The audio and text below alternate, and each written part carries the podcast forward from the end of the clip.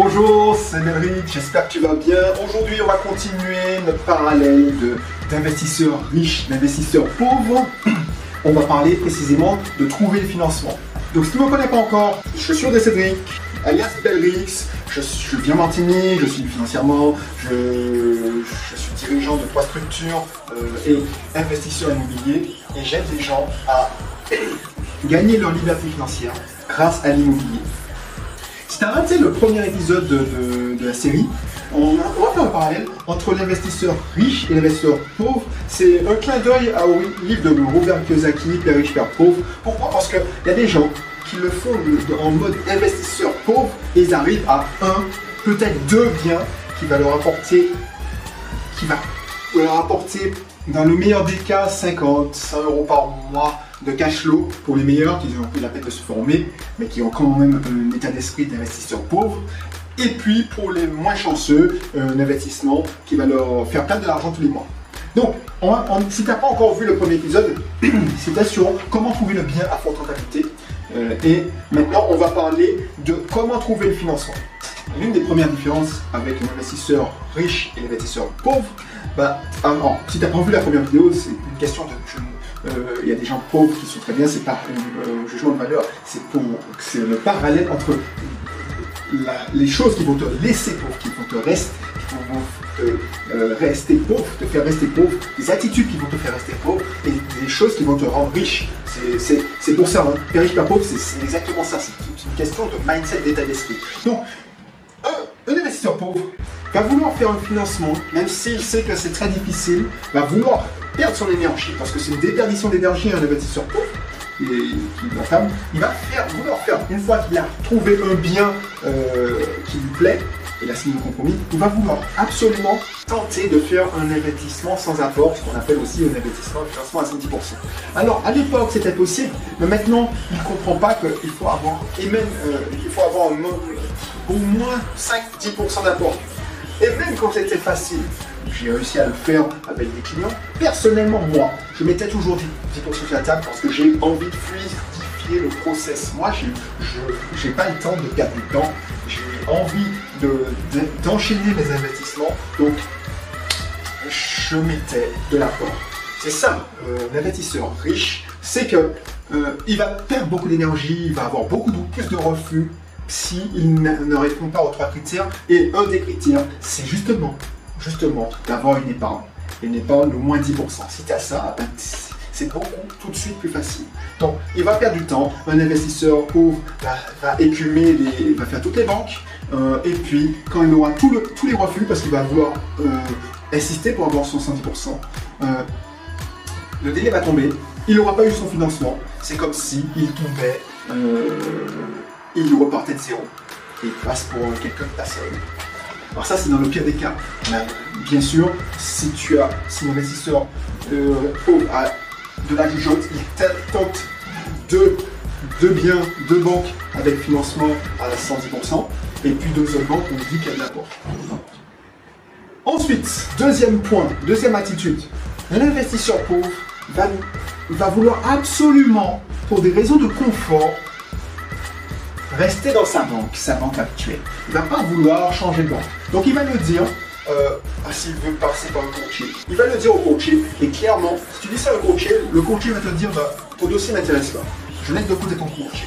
Donc du coup, il va, il va tester, et puis il va faire deux banques pour l'histoire de dire qu'il a fait deux banques, parce que dans son compromis, c'est marqué qu'il va, qu'il va déposer ce dossier dans deux banques, mais ça va se ressentir quand il va voir l'interlocuteur en face, que il va rester dans sa banque. Donc du coup, il aura moins de choix et souvent, la banque propose un, taux moins intéressant, un financement moins intéressant, clairement, puisque il, sait que tu vas pas partir. Euh, il sait que tu, es déjà là. Donc, un investisseur pauvre, c'est comme ça que ça, fonctionne. Il, veut rester pour des raisons de confort, il ne se prend pas la tête dans sa banque, il ne veut pas changer. Donc c'est pour ça qu'il a des financements souvent moins intéressants. Troisième, troisième chose, l'investisseur pauvre va chipoter sur le taux d'intérêt. Pour lui, c'est ce qui compte. Il ne se rend pas compte que un point, euh, allez, un dixième, c'est-à-dire euh, passer de 1,50 à 1,60, c'est presque, presque 5 euros par mois. C'est que dalle. c'est que dalle. Et il va se positionner euh, sur il va se rester concentré sur les taux. Les taux sont bas, il va oublier de, de- de demander des reports, par exemple, qui sont plus intéressants entre nous. Il va se concentrer, il va se cristalliser sur les taux. Et ça, c'est une erreur fondamentale. Parce que, euh, comme on dit, même si le taux est bon, si la banque n'est pas réactive, eh ben, tu perds, tu perds, tu perds, et tu perds dans la fluidité. Du coup, ça peut avoir des conséquences euh, hyper, hyper négatives, tu, tu, prends plus de temps, on va dire que tu prends une semaine, deux semaines, allez, un mois de plus pour avoir ton financement, ça décale tout, et tu te retrouves sur, ton bien se retrouve sur le marché dans, une, dans un moment où le marché est, est relativement calme, il y a moins de demandes, et tu, tu es obligé de- de, de, t'abaisser tes critères de sélection. Donc, il faut réfléchir à ça. Un investisseur riche, il s'en fout du taux. Alors, quand on dit il s'en fout du taux, c'est quasiment kiff kiff pour le coup. hein. Allez, euh, il y a un qui va te faire 1,40, il y en a un qui va te faire 1,30. Et encore, tu vas insister pour avoir 1,30, alors que 1,40 c'est toujours, toujours correct. Donc c'est une négociation, on est d'accord, mais il ne faut pas que la négociation dure. Donc un investisseur riche sait quand il faut arrêter la négociation, peut lâcher parce qu'il se dit que le rapport euh, énergie, euh, risque et coût n'est pas valable. Et puis il passe à autre chose. Et il obtient son financement. Voilà, le but du jeu c'est aller vite. Parce que euh, c'est pas toi qui vas rembourser, c'est le locataire. Donc du coup, euh, qu'est-ce que t'en as? Ouais, J'ai pas envie d'être vulgaire, mais qu'est-ce que tu t'embêtes à quémander un taux moins intéressant que, par exemple, ou pire, tu, chipotes sur l'assurance du prêt alors que euh, tu peux changer dans un an. Voilà. Donc du coup, qu'est-ce qui quatrième point? Oui, mais ça c'est vécu. Un, investisseur pauvre va, va, pas être euh, loyal, va pas être euh, réglo. Lui, il pense qu'à sa petite économie pense. Donc il va faire perdre son temps les partenaires comme des un- un investisseur pauvre va faire travailler soi-disant un partenaire parce que dans sa mentalité, il va normalement rester avec euh, son banquier et il va demander à un courtier de lui trouver, d'aller déposer son dossier sur toutes les autres banques. Comme ça, on ne sait jamais, parce que voilà, un courtier, il faut savoir que tant qu'il tu n'as pas trouvé un financement, tu n'as pas accepté son financement, ah ben, il, il travaille gratuitement, entre guillemets. Donc du coup, tu vas pas respecter son travail. Donc du coup, un investisseur pauvre, justement, ben, euh, une mauvaise foi, il sait très bien qu'il va pas utiliser, euh, mais il va, avoir des propositions juste pour faire baisser le taux euh, à sa banque. Et ça, c'est pas cool. C'est pas cool parce que ça veut dire que tu, ne respectes pas la, travail de la personne. Et c'est pour ça que tu, un investisseur pauvre pense qu'à pas qu'à sa gueule, mais pense à faire des économies en permanence. Et ça, c'est le genre d'économie qui, te permettra peut-être de faire un coup, deux coups, mais tu seras grillé par exemple auprès d'un courtier. Et là où tu avais justement pour ton premier investissement, tu n'avais pas vraiment besoin de courtier parce que ta banque t'aurait suivi, au bout de deuxième, troisième, ben tu vas regretter parce qu'il ne voudra plus travailler avec toi.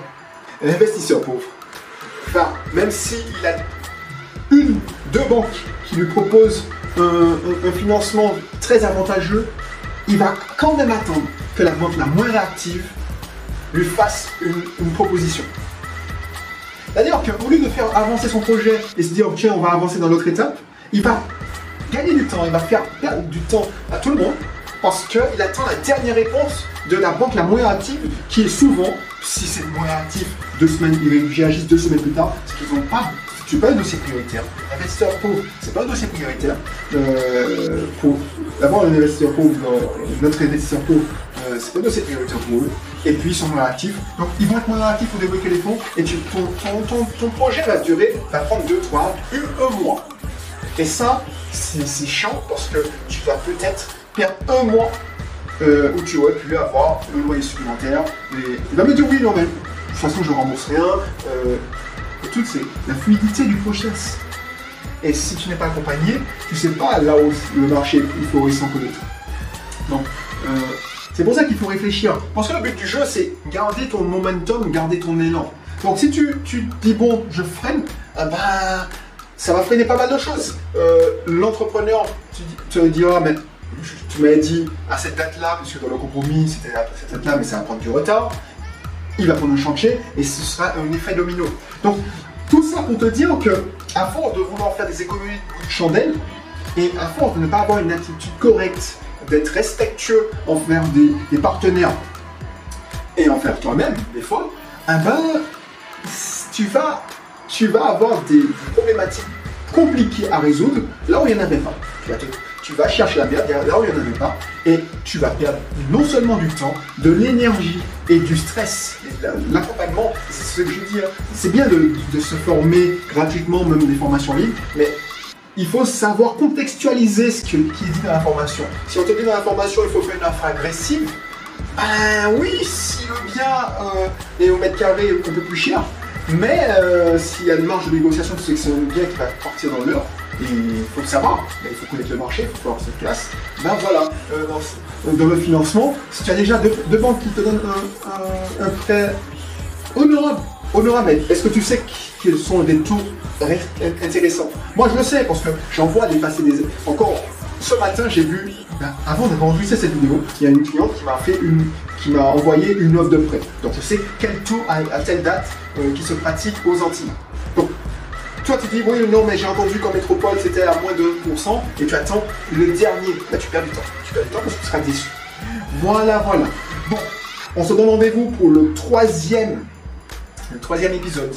Euh, on va parler euh, de- des travaux, de la rénovation, de la décoration. Euh, on va faire un parallèle.